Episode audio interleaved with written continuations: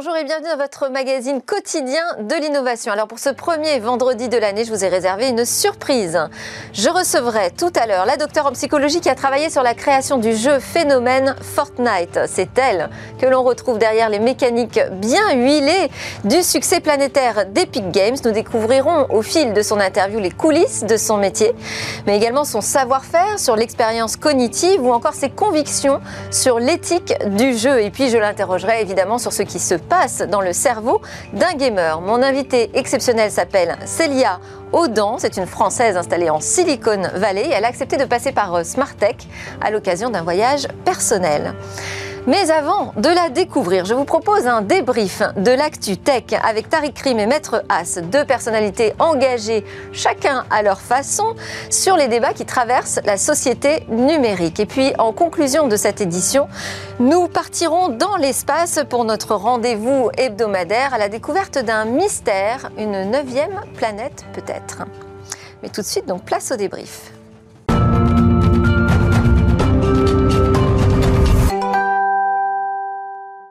Donald Trump, la 5G, l'Europe numérique, c'est parti pour euh, le débrief de l'actu en 2021 avec mes commentateurs très smart. Tariq Krim, un des entrepreneurs emblématiques du web, fondateur de NetVibes, Jolly Cloud ou encore euh, Polite et maître Gérard Haas, avocat et cofondateur des Jurisnotes. Alors bonjour à tous les deux. D'abord, je vous présente mes meilleurs voeux euh, pour cette nouvelle année. Merci beaucoup.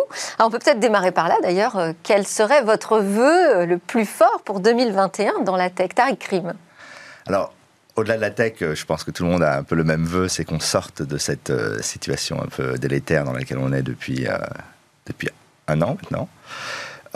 Laquelle? Parce que... Je parle évidemment du, du, virus et, et, d'une certaine manière, le vœu que je fais, c'est que cette année, on, on, a vu une accélération incroyable dans le numérique. Finalement, on a tout transformé. Le télétravail s'est normalisé, les téléconsultations, enfin tout ce qu'on pensait, tout ce qui devait prendre 10 ans euh, et énormément de travail marketing s'est fait en quelques mois. Donc la vraie question aujourd'hui, c'est de s'assurer que déjà tout le monde ait accès à ces technologies et surtout qu'elles soient faites de manière éthique et espérons-le euh, que des vrais professionnels soient à la tête des différents services de l'État pour assurer cette transition. Des gens qui savent faire, quoi. Absolument.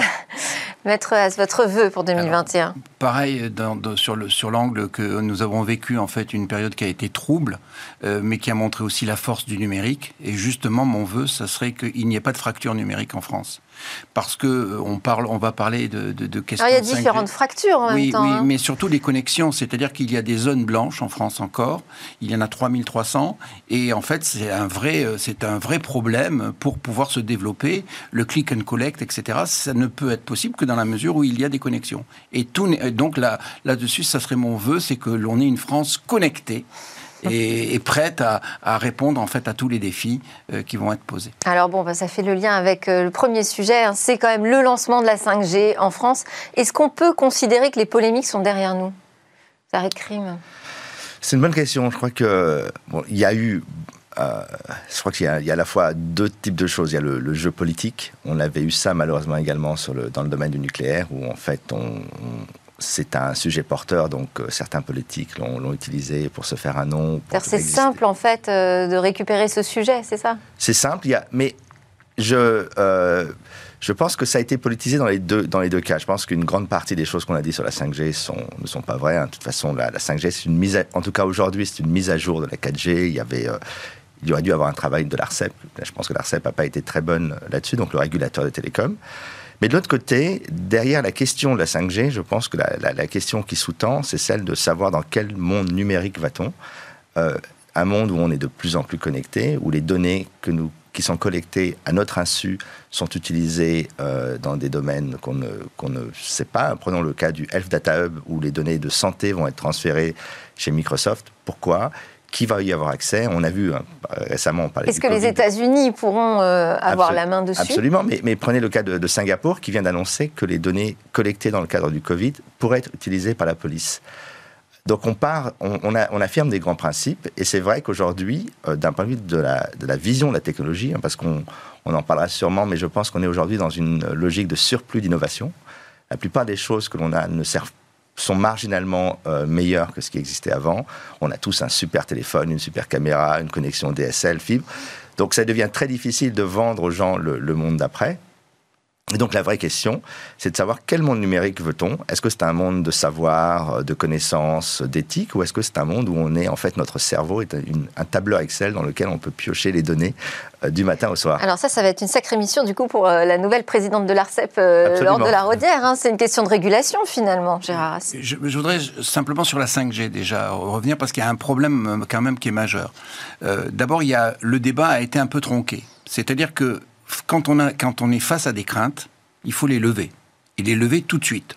Donc il y a un problème avec la 5G, des conséquences que pourraient avoir sur la santé les ondes électromagnétiques. Pourquoi il n'y a pas un véritable rapport qui est mis en place en disant ben voilà les risques ou pas? Donc ça, ça serait déjà un premier Alors, point. Il y a des rapports, il y a des mesures, et d'ailleurs dans cette émission, on, présente des mesures régulièrement. Et effectivement, le chantier est ouvert. Hein. Travaux en cours, là voilà, il y a des hein. travaux en cours. Mais ça veut dire, pour, pourquoi je dis ça? C'est parce que la 5G était inévitable. C'est un, on peut pas aller, on n'est pas des amiches, mm. et donc c'est inévitable. Euh, elle est aussi un enjeu puisque les Jeux Olympiques de 2024 en France, la réponse ce sera pour pouvoir être, euh, si vous voulez, connecté avec le monde, présenter des images et donc la vitesse est un enjeu. Ce sera avec la 5G. Le problème qu'il y a, c'est que pour pouvoir si vous voulez se développer, la 5G a besoin de poser des antennes. Or, les antennes, c'est dans des métropoles qu'elles vont être placées. Et aujourd'hui, il y a un courant écologiste qui, en fait, est réticent à cette implantation. Donc, on est en train de semer un retard qui pourra être préjudiciable. Donc, euh, là-dessus, si vous voulez, c'est le vrai enjeu de la, de, de, la 5G. Et derrière ça, la question qui est très intéressante du numérique soutenable. Donc il faut accélérer, si vous voulez, les processus de telle manière à ce qu'on donne la bonne information et puis ensuite qu'on y va. Si vous voulez, je pense qu'aujourd'hui... qu'on s'engage sur ces questions quand même soulevées par la société civile. Voilà, c'est si vous voulez, en matière de numérique, c'est pas en avant et on reste derrière, c'est suivez-moi et on est devant. Alors, on, va enchaîner parce que euh, on a plein de sujets hein, à brosser ensemble. Euh, Donald Trump euh, bloqué par les réseaux sociaux, par Twitter, par Facebook, par Snapchat. Hein. Ça veut dire des opérateurs qui décident un jour. La neutralité du net est quand même un enjeu. De couper les comptes du président des États-Unis. Ça vous euh, inquiète ou ça vous rassure plutôt d'ailleurs? Bah, C'est inquiétant au niveau des libertés, c'est inquiétant au niveau du droit sur la censure.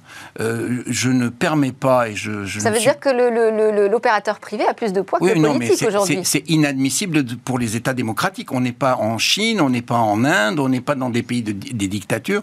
Et la neutralité du net, c'est quelque chose qui est fondamental et ne doit pas être entre les mains de sociétés privées. Après, ils respectent leurs euh, engagements aussi, non? Alors, qu'est-ce que vous en pensez C'est quand même fondamental. Ben, déjà, euh, bon, sur la question euh, qui date juste de, de, de la élection, il y a quelques jours, deux jours, pardon, de, de Donald Sur les événements au Capitole, oui. Moi, mon analyse, c'est que Facebook est en train de paniquer. les événements du Capitole qui nous ont tous choqués, enfin qui ont choqué les Américains, mais qui ont choqué la planète et qui ont choqué en fait le monde, ont été fomentés amplifié sur WhatsApp, Messenger, Facebook Groups et l'ensemble des services des réseaux sociaux. Donc ça veut dire que d'un point de vue de la loi, et là on verra, parce que je ne suis pas un spécialiste hein, comme, comme Gérard, euh, ce coup d'État, ou en tout cas euh, cette tentative de coup d'État, a été fomentée sur ces plateformes. Euh, et ça fait depuis plusieurs années, on l'a vu puisque la plupart des gens qui étaient présents au Capitole avaient des t-shirts QAnon, donc ce groupe conspirationniste. Mmh qui est exclusivement né sur Facebook, il faut le savoir.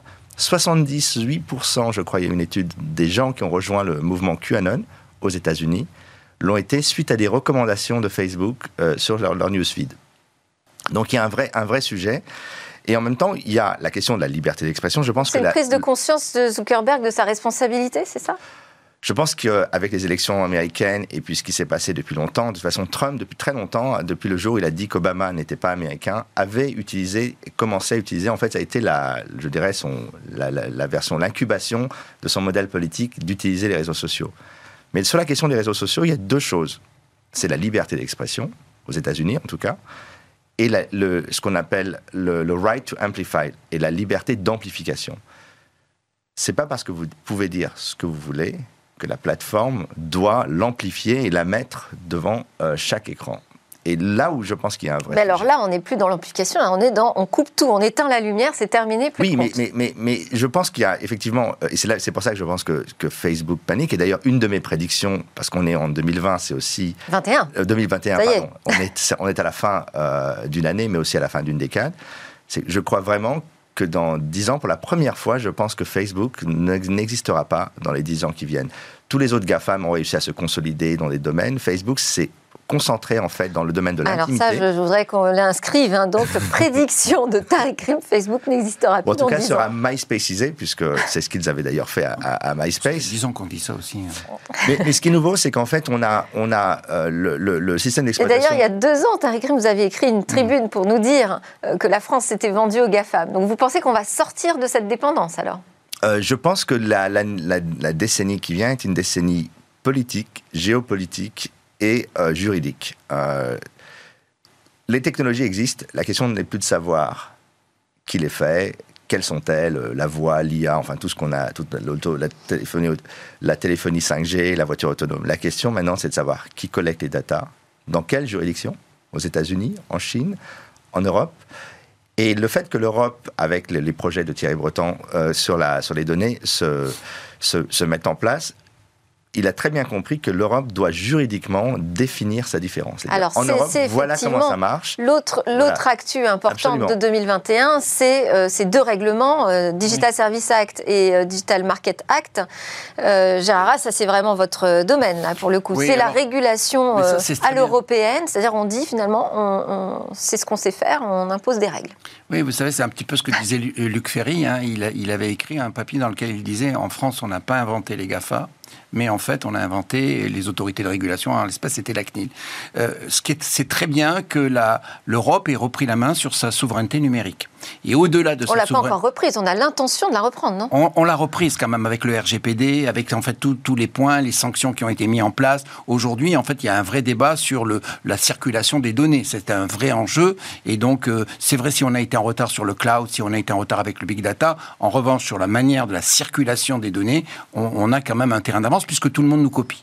Ça, c'est déjà un premier point. Mais tout, n'est pas fait. Hein. DSA, DMA, là, j'en parle. Oui. C'est pas encore euh, finalisé. C'est en cours, mais ce qui est vraiment intéressant, c'est que l'on va plus entendre, on va pas attendre que les usages soient créés pour intervenir, on va aller dès le départ. Et donc là, moi, je trouve que c'est quelque chose qui est très intéressant, puisqu'on pourra faire des enquêtes dès le départ et essayer de regarder s'il y a cette transparence, ces informations et comment ça se passe. Donc là, il y a quelque chose qui est bien. Et puis, il fallait réguler là-dessus, parce qu'il n'y avait pas, si vous voulez, de moyens pour pouvoir engager la responsabilité de ces plateformes.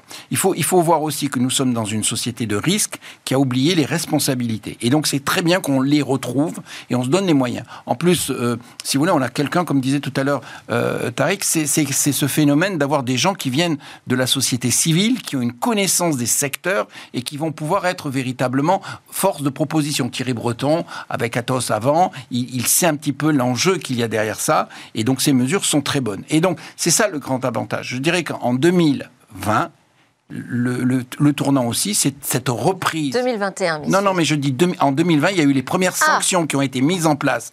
Et en fait, tout ça a été mis en place en 2020 parce qu'on s'est rendu compte de la force euh, du numérique. Et 2021 devrait être ce prolongement et beaucoup de choses vont être consacrées. Bon, et on prolongera ces discussions. On essaiera de se faire des débriefs ensemble assez régulièrement. On va dire que les mots de l'année, c'est euh, régulation, quand même souveraineté et éthique dans le numérique. Merci beaucoup, Tariq Krim et Gérard pour ce premier débrief 2021. C'est l'heure de la grande interview psy avec Célia Audan.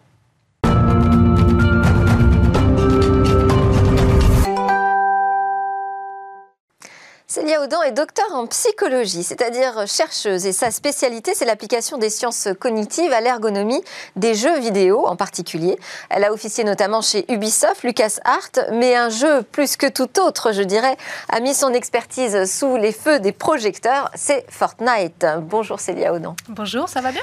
Très bien, merci beaucoup et merci de prendre le temps de vous arrêter euh, nous voir parce que je sais que vous n'étiez que de passage à Paris pour des raisons personnelles, pour les fêtes en fait. Oui.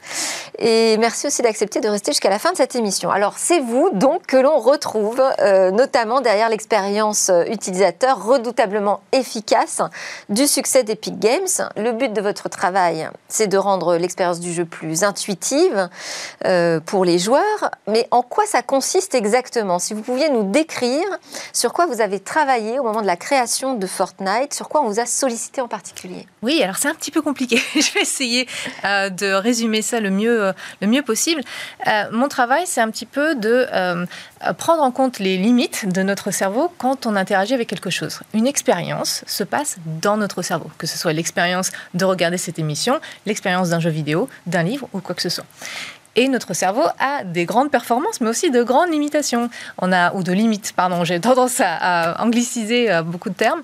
On a beaucoup de limites en termes de perception, d'attention, de mémoire, par exemple. Et donc, mon rôle, c'est de prendre cela en compte. Et quand on euh, conçoit une interface ou euh, une expérience ou un jeu vidéo, de prendre tous ces éléments en compte pour éviter que les joueurs se retrouvent à ne pas comprendre ce qu'il faut faire ou à être un petit peu emmêlés avec euh, les contrôles, parce que dans les jeux vidéo, on a beaucoup de contrôles assez euh, compliqués, comprennent les règles du jeu, comprennent comment progresser quand ils échouent ou quand ils meurent. Donc c'est tout ça, donc c'est ce qu'on appelle l'utilisabilité, faire en sorte que le système soit facile à utiliser, mais aussi, comme un jeu vidéo, c'est une expérience qui doit être divertissante que ce jeu soit engageant, donc qu'il soit intéressant, qu'on ait envie de découvrir, de progresser, etc. Et c'est ça la différence entre une bonne expérience utilisateur et une mauvaise C'est un outil qu'on va comprendre ou pas Absolument. Alors, ça va dépendre de, quoi on parle. Si on parle d'un outil, une bonne expérience, c'est que l'outil ne va pas être trop difficile à appréhender.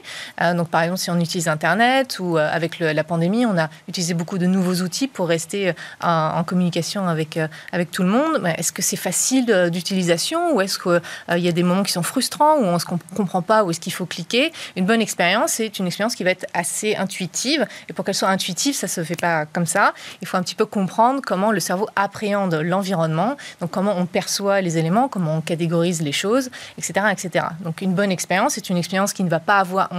On va, essayer de, retirer toutes les frictions, on appelle ça des frictions. Donc c'est des moments où on peut être frustré euh, si on essaye par exemple euh, d'ouvrir quelque chose et c'est pas facile.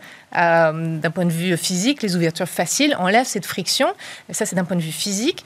mon travail c'est plus d'un point de vue cognitif, c'est-à-dire qu'on va pouvoir comprendre l'interface, comprendre le système, comprendre comment il fonctionne. Et de quoi vous êtes le plus fier dans, Fortnite? Euh, déjà, le, succès de Fortnite est, assez euh, incroyable. Je m'y attendais euh, pas du tout. mais je suis assez fière d'avoir travaillé sur ce jeu, surtout parce qu'il il offre quand même pas mal de diversité. les personnages dans Fortnite ont, plein de, il y a plein de, types différents par, rapport, par exemple, au, style vestimentaire, par rapport à la couleur de peau, par rapport au genre. Donc c'est assez, riche à ce niveau-là.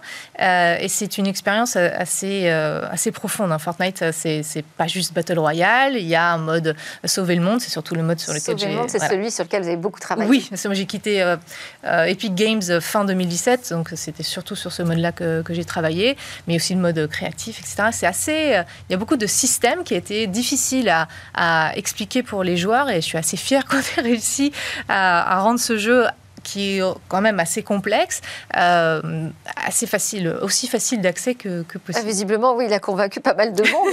Est-ce qu'il y a une différence dans votre travail en fonction de la plateforme aussi sur laquelle on va jouer? Que ce soit une, console, un PC, un mobile? Oui, alors... Est-ce qu'il y a des, plateformes qui sont plus faciles que d'autres d'ailleurs? Euh, alors ça va dépendre un petit peu de, ce que l'on cherche à, développer. Euh, avec la, la, plateforme vient les contrôles. Euh, on ne va pas contrôler un jeu sur console de la même façon qu'un jeu sur PC ou un jeu sur mobile. Donc les, contrôles sur mobile sont très différents. Il faut qu'ils soient assez simples.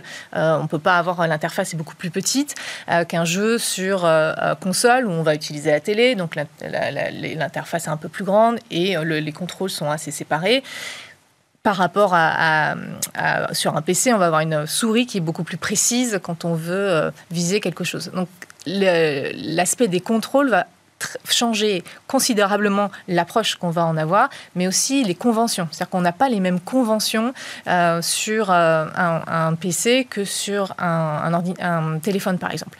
On sait par exemple le mouvement de swipe où on glisse, c'est devenu une convention sur téléphone. Les gens savent qu'ils peuvent euh, swiper à droite ou à gauche pour changer des éléments, sélectionner quelque chose. Sur ordinateur, ça ne va pas du tout être le même type de contrôle. On n'a pas les mêmes conventions. Et donc ça, c'est ce qu'on appelle les les, connaissances préalables. On sait qu'un utilisateur va avoir des connaissances préalables et des attentes particulières en fonction de la plateforme, mais aussi en fonction du type euh, de produit. Donc, oui, c'est un petit peu compliqué. Ça veut dire qu'en fait, tout, tout, votre travail, vous devez à chaque fois le repenser aussi en fonction du contexte euh, du jeu. C'est oui. C'est beaucoup de, temps passé. On sait que c'est très long de développer un jeu, mais on ne sait pas forcément quel est euh, ce travail qui est réalisé sur l'expérience utilisateur et cognitif. Est-ce que la VR, la réalité virtuelle, ça simplifie les choses? Parce que finalement, on bouge avec notre corps, euh, on réagit avec nos yeux. Alors oui. Ça semble plus, plus naturel, plus humain Alors ça peut être plus naturel d'un point de vue des contrôles si on a les gants. Effectivement, là du coup on, peut, on peut voir ses mains et on peut euh, évoluer dans, dans, l'univers, mais euh, il y a toujours le problème comment on interagit avec le système. donc il faut quand même une, une, interface sur...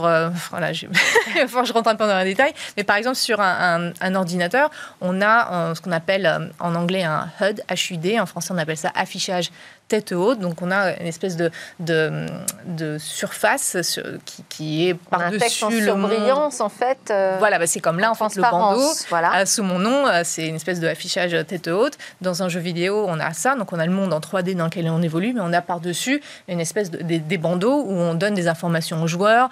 par exemple, le nombre de points de vie qui, qui lui reste, les, les, les, compétences qu'ils peuvent utiliser. Dans un jeu en VR, ça, on ne peut pas trop le faire parce que ça, ça donne mal au cœur.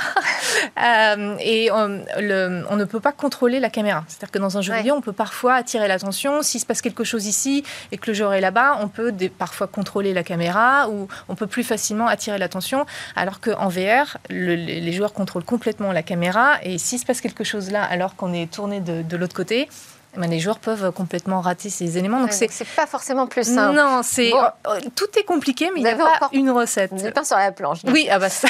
Alors tout à l'heure, j'ai employé le vocable redoutablement efficace hein, de, de, votre travail.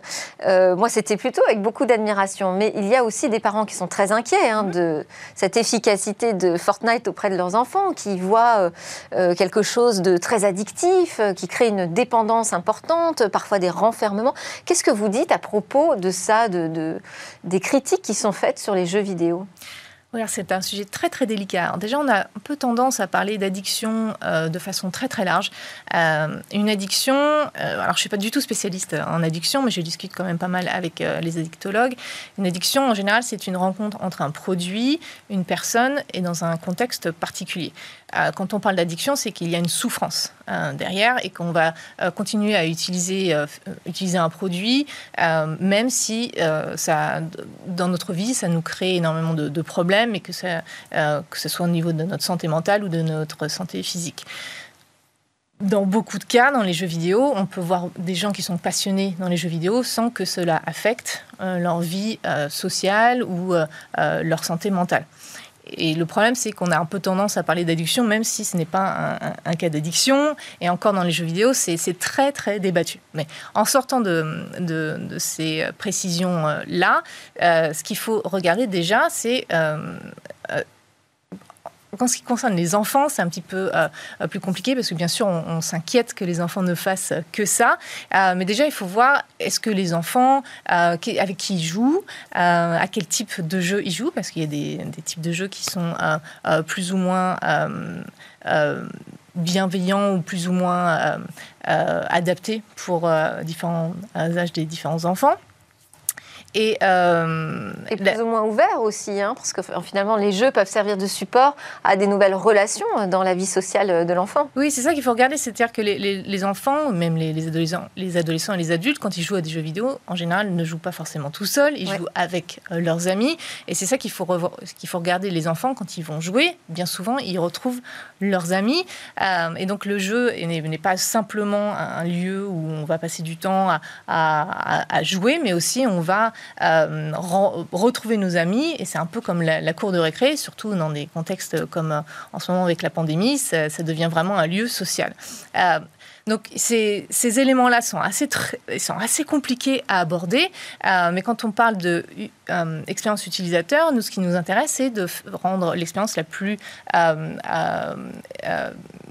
intéressante et, la plus agréable possible pour les utilisateurs, mais on n'est pas du tout dans une optique business euh, qui serait de euh, bombarder les utilisateurs, les, forcer à revenir ou les inciter. Alors il y a des pratiques quand même dans les jeux vidéo. Mais pas que dans les jeux vidéo. Euh, non, mais puisque c'est votre sujet, on va parler de ça. il y a des pratiques qui consistent quand même à faire en sorte que le joueur reste le plus longtemps et ait envie de se reconnecter le plus vite. Quand on, par exemple, quand on évolue avec une équipe hmm. et que l'équipe doit tout arrêter si jamais on va répondre à maman pour aller déjeuner euh, c'est un problème. Donc il y a quand même des pratiques. Est-ce qu'il y a une... En fait, ma question, c'est est-ce que quand euh, vous travaillez sur euh, ces mécanismes et quand les éditeurs de jeux travaillent là-dessus, est-ce qu'ils ont cette conscience de responsabilité sociale? Alors oui, mais il euh, faut bien se remettre en, tête que la plupart des jeux vidéo ne, deviennent pas Fortnite ou Minecraft ou World of Warcraft. Hein. Il y a énormément de jeux vidéo qui échouent. Et donc quand on démarre euh, sur le, travail d'un jeu vidéo, on ne va pas se dire, bon alors comment est-ce qu'on peut faire pour éviter que les joueurs passent trop de temps Enfin, c'est pas du tout la question qui se pose. En général, c'est plutôt, est-ce qu'on va réussir à survivre? Est-ce que le jeu va fonctionner? Euh, Il y a énormément de studios qui ferment et des gens qui sont renvoyés. Ce sont de gros investissements et de nombreuses années de travail. Des grosses équipes, des mmh. artistes, des musiciens des designers, des programmeurs, donc c'est quand même assez, assez euh, complexe.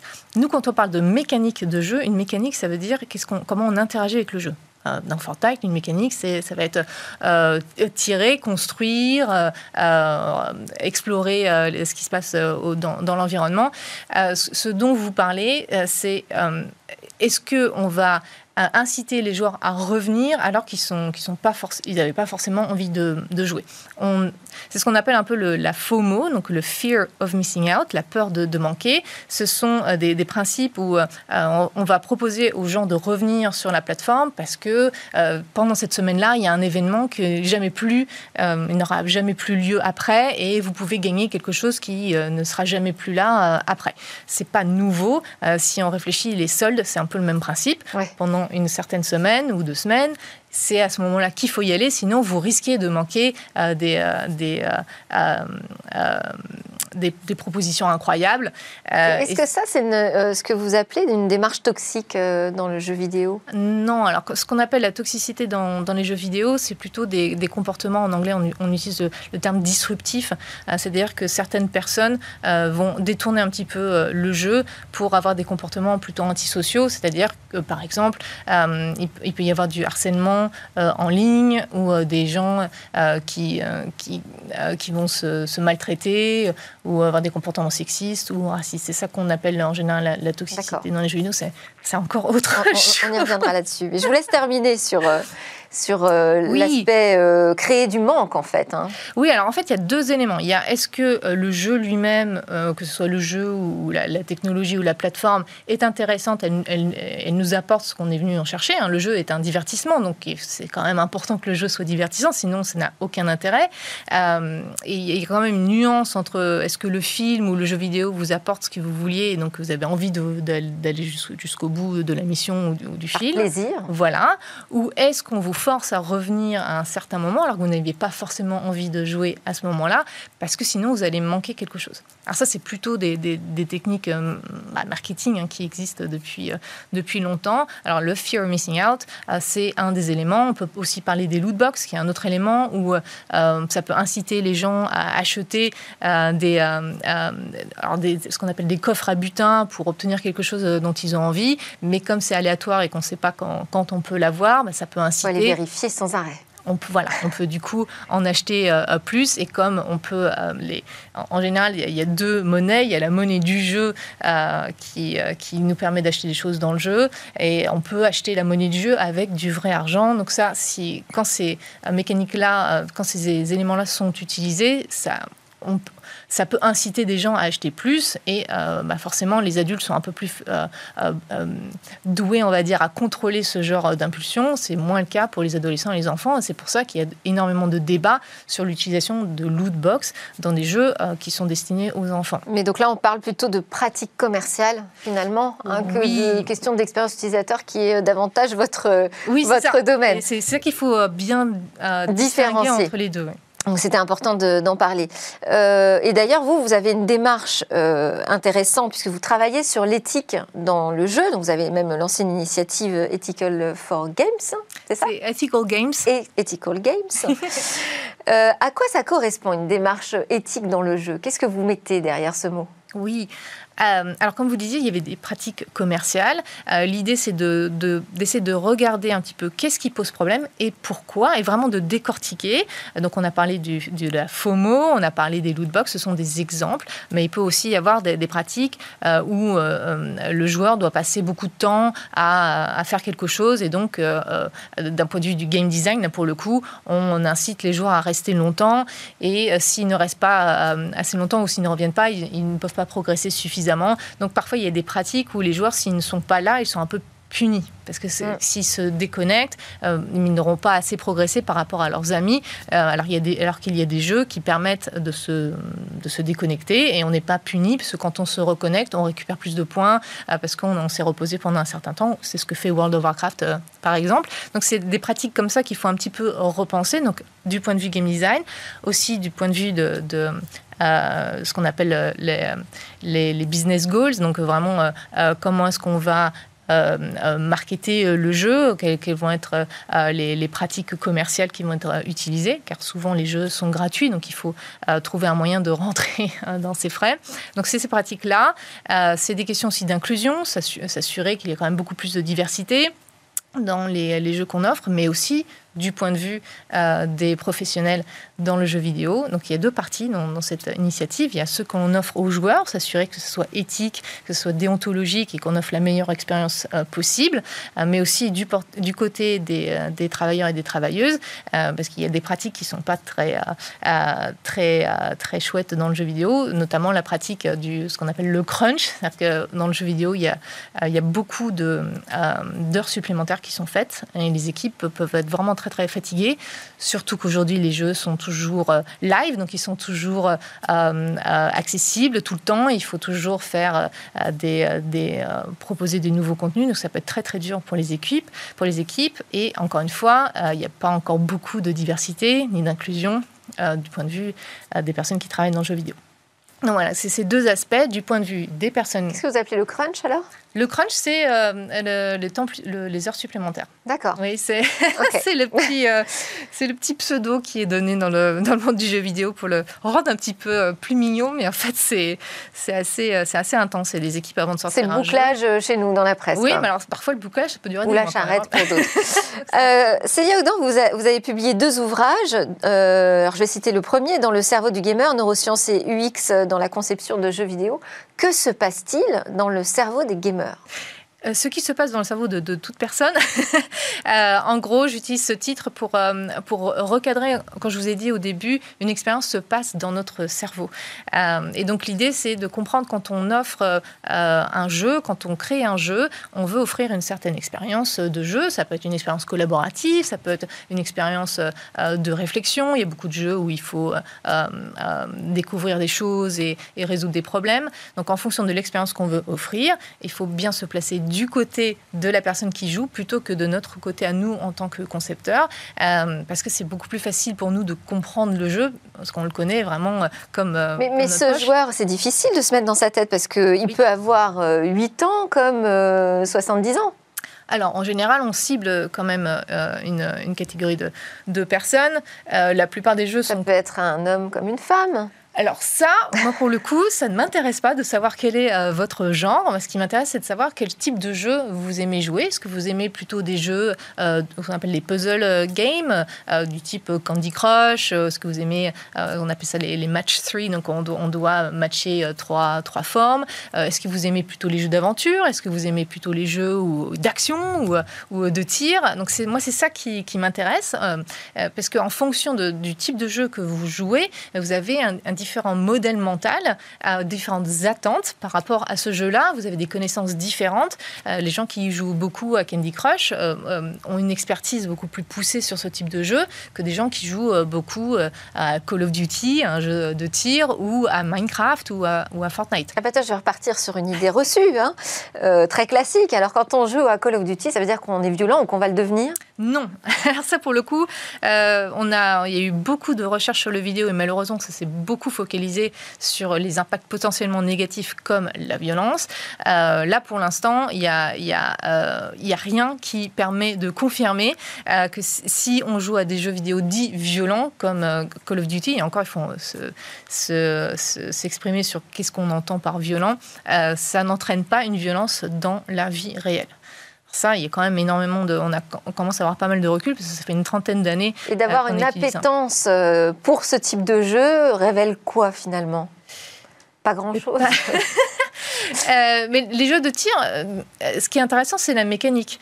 Euh, c'est-à-dire qu'on peut avoir des, jeux de tir où on, va, je ne sais pas moi, viser des cibles, ou que ce, soit, que ce soit le tir à l'arc, ou que ce soit quand on vise avec une, balle. le basketball, c'est quand même une mécanique de tir où on doit viser et on doit faire un, certain, un, certain geste pour arriver à, toucher notre cible. c'est de l'adresse plutôt, de, la précision, de la, rapidité. Il y, a, il y a le côté multijoueur aussi collaboration. voilà, il y a collaboration. Euh, il faut se coordonner. Dans, dans, les jeux de tir, bien souvent, il y, a, plusieurs modes. Il y a par exemple un mode où il faut euh, capturer des, des, euh, des, des points stratégiques. Donc il faut bien se coordonner pour arriver à faire ça. bon voilà. Après, moi j'aime bien les, jeux de tir parce que c'est vrai que ça, ça me détend. Mais j'aime aussi beaucoup les jeux où on doit réfléchir, où il y a une énigme qu'il faut qu'il faut qu'il faut comprendre pour avancer. Et ça qui est chouette. vous, ce qui est intéressant c'est que vous nous faites percevoir ce qui se passe derrière, vraiment dans le cerveau euh, du joueur face au jeu. C'est pas ce qui vous intéresse, c'est pas forcément ce qui va tirer sur euh, euh, un être qui semble être un être humain ou une banane. C'est finalement qu'est-ce que qu'est-ce qu'il prend comme plaisir, euh, quel est l'intérêt, qu'est-ce qu'il va développer peut-être aussi comme capacité. Euh, est-ce que ça travaille la, capacité, l'élasticité cérébrale par exemple? Absolument, mais tout jeu en fait euh, est très intéressant pour le développement cognitif. Donc ça c'est ma spécialité, comment on développe nos, nos processus mentaux qui nous permettent d'acquérir de la connaissance, donc comme la mémoire, le langage, l'attention. les jeux, de façon générale, sont très bons pour ça. On sait que l'enfant se développe énormément en jouant. Donc c'est important, c'est pas jouer tout le temps la même chose, bien sûr, mais même en tant qu'adulte. du jeu physique.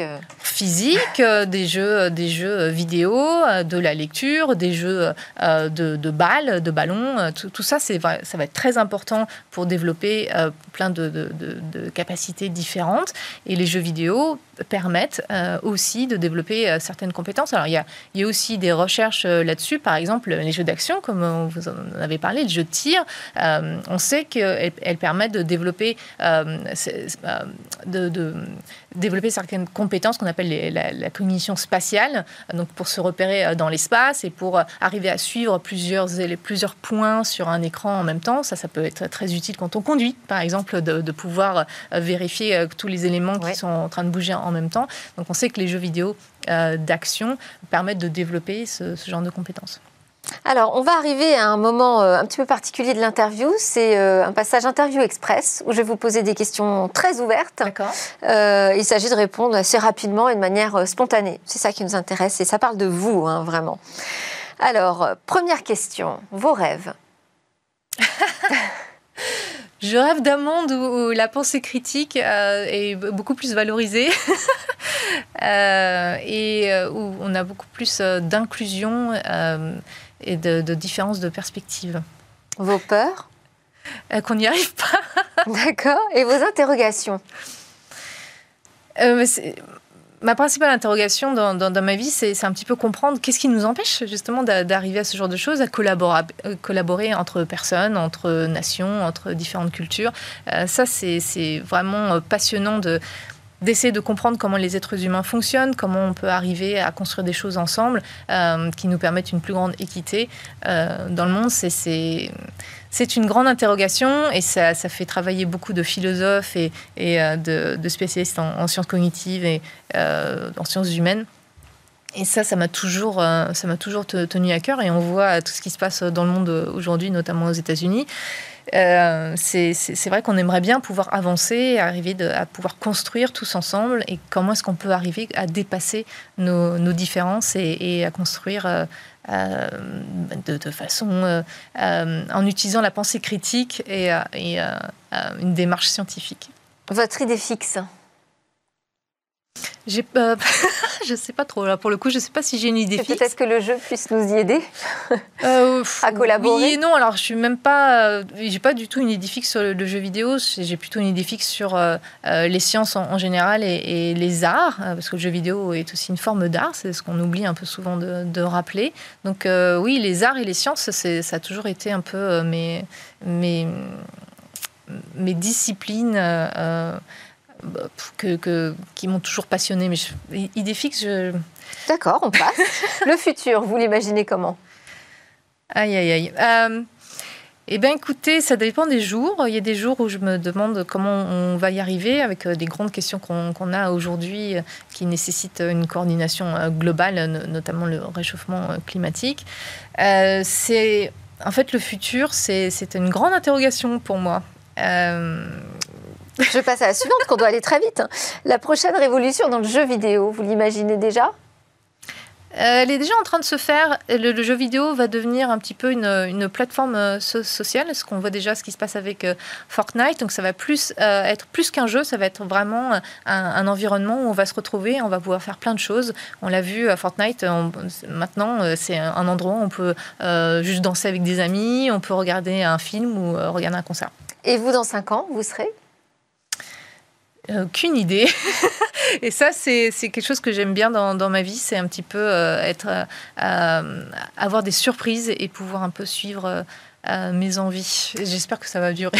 Ah bah, je vous le souhaite, ce sera mon vœu pour vous pour 2021. Merci beaucoup, Célia Audan, docteur en psychologie, experte en expérience utilisateur, spécialiste des sciences cognitives appliquées aux jeux vidéo. Vous restez avec nous. Juste après la pause, on part dans l'espace en quête d'une planète mystère dans notre système solaire.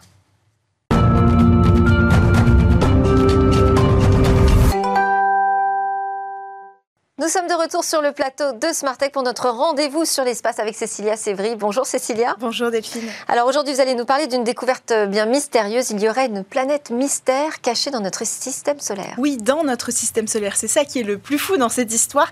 Euh, système qui compte 8 planètes aujourd'hui depuis qu'on a ôté le titre de planète à Pluton, Mercure, Vénus, la Terre, Mars, Jupiter, Jupiter Uranus euh, et Neptune. Mais depuis un petit moment déjà, la communauté scientifique se demande s'il n'y aurait pas une neuvième planète dans notre système solaire. Où se cacherait-elle précisément Alors, euh, en fait, elle serait euh, au-delà de Neptune, la dernière planète de notre système solaire, et même peut-être au-delà de la ceinture de Kuiper, mais pour l'instant, on n'a jamais pu l'observer. Et pourquoi croit-on qu'elle est cachée par là? Ben, On a eu des signaux hein, qui commencent à aller dans ce sens-là. On a capté des perturbations, en fait, au niveau de l'orbite euh, de plusieurs objets qui se trouvent au-delà de Neptune.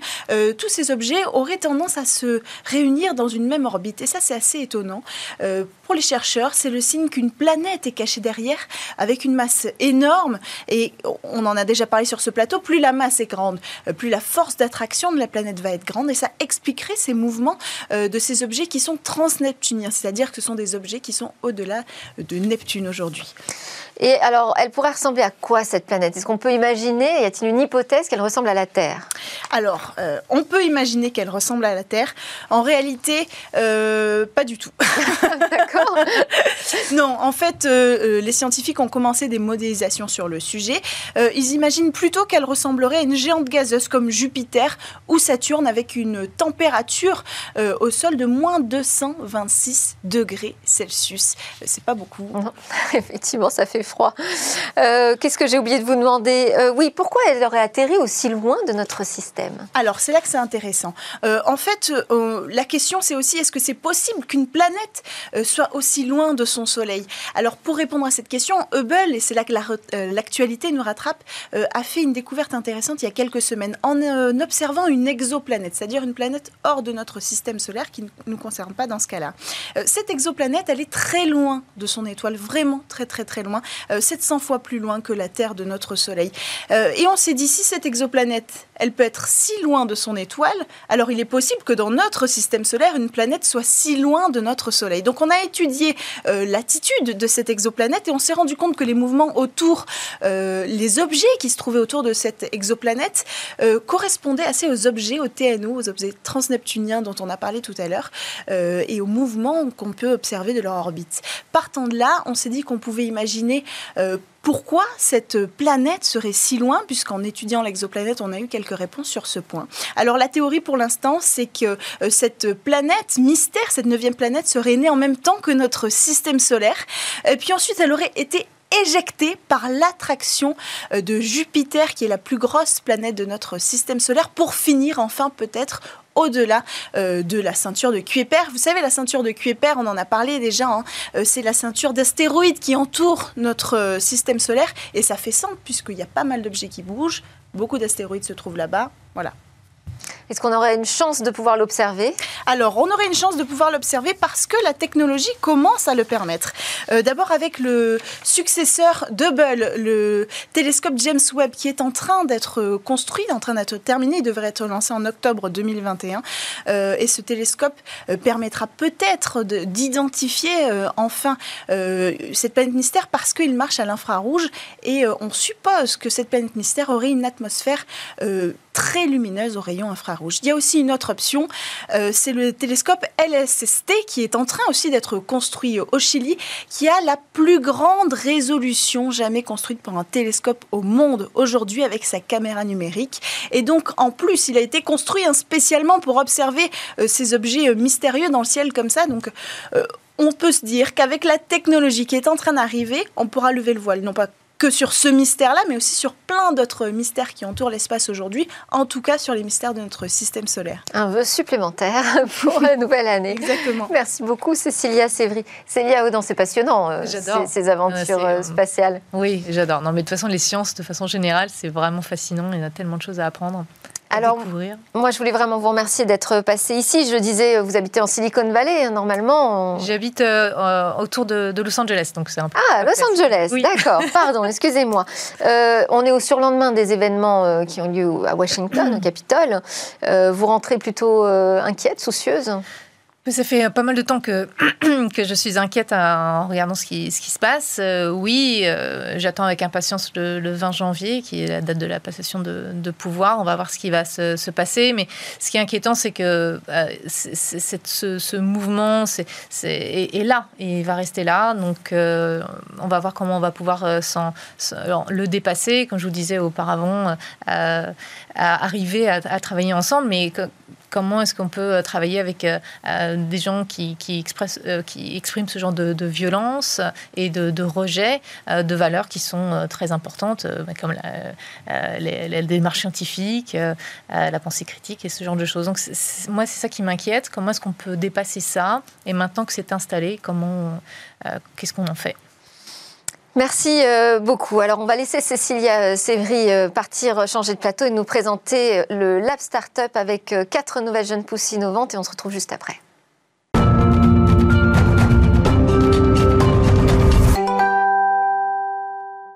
Merci à tous de nous avoir euh, suivis. Merci Célia Audan, docteur en psychologie. J'espère que vous aurez apprécié cette expérience utilisateur euh, de Smartech, comme nous avons pu apprécier votre expertise dans l'application des sciences cognitives aux jeux vidéo. Alors je vous souhaite à tous un excellent week-end et je vous retrouve dès lundi pour de nouvelles discussions sur la tech.